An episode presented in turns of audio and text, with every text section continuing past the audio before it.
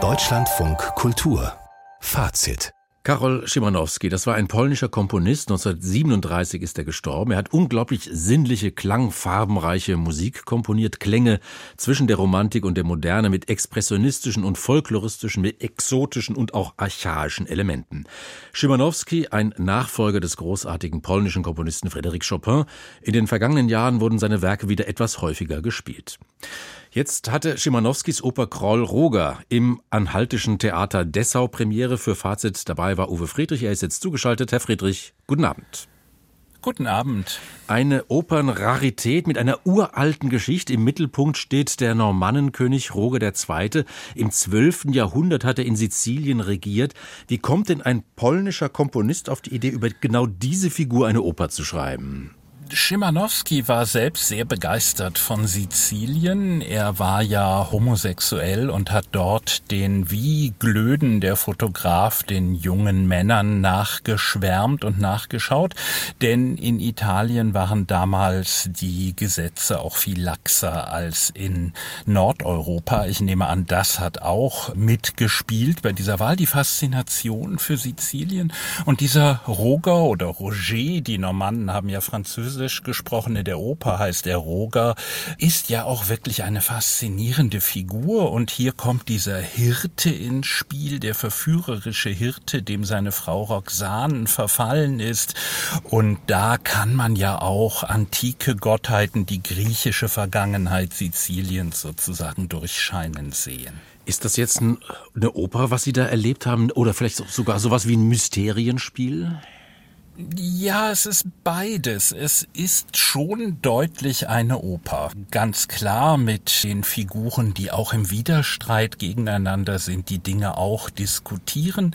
Aber klar, wer oder was dieser Hirte ist, wird nie wirklich definiert. Es wird zwischen dem Pfarrer, dem Erzbischof im Stück und dem Berater Rogers schon gemutmaßt, wer der denn sein könnte.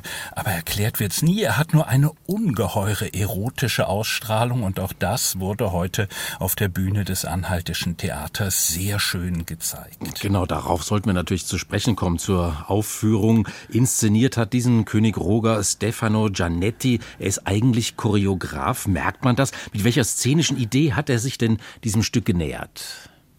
Das merkt man schon daran, dass er alle Figuren sehr stilisiert agieren lässt. Es fängt ja an während eines Gottesdienstes und da wirken alle Figuren großer Chor, großer Kinderchor, die wirken alle wie animierte Mosaiken in den großen normannischen Kathedralen Siziliens. Erst dachte ich, na, wird es jetzt den ganzen Abend so gehen, aber das kontrastiert er mit eben dem Roger, das ist Kai Stiefermann, der den den auch großartig singt, der sich da in Anführungsstrichen menschlich bewegt, eben nicht so maschinenhaft. Das wird gegeneinander gesetzt, aber auch das ist nicht nie passiert da was zufällig. Das ist genau geprobt und genau im Bewegungsablauf durchgearbeitet und es gibt Tänzer, vier Tänzerpaare, Männer und Frauen, die diese ganze erotische Anziehung, das orgiastische Umsetzen in Bewegung ungeheuer geschmackvoll. Also da gibt es nicht die übliche Regietheater-Beischlafgymnastik, mhm. sondern sehr fließende, schöne, stilisierte und geheimnisvolle Bewegungen.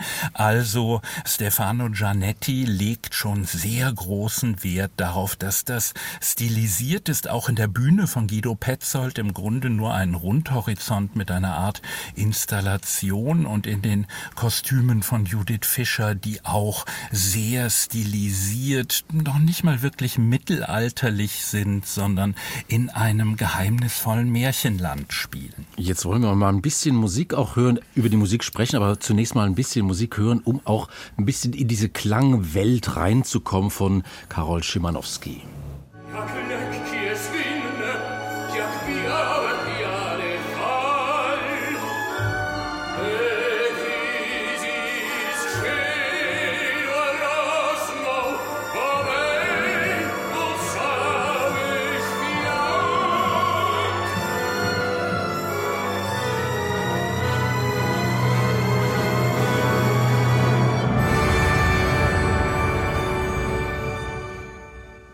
Auch rauschhafte, suggestive Klänge.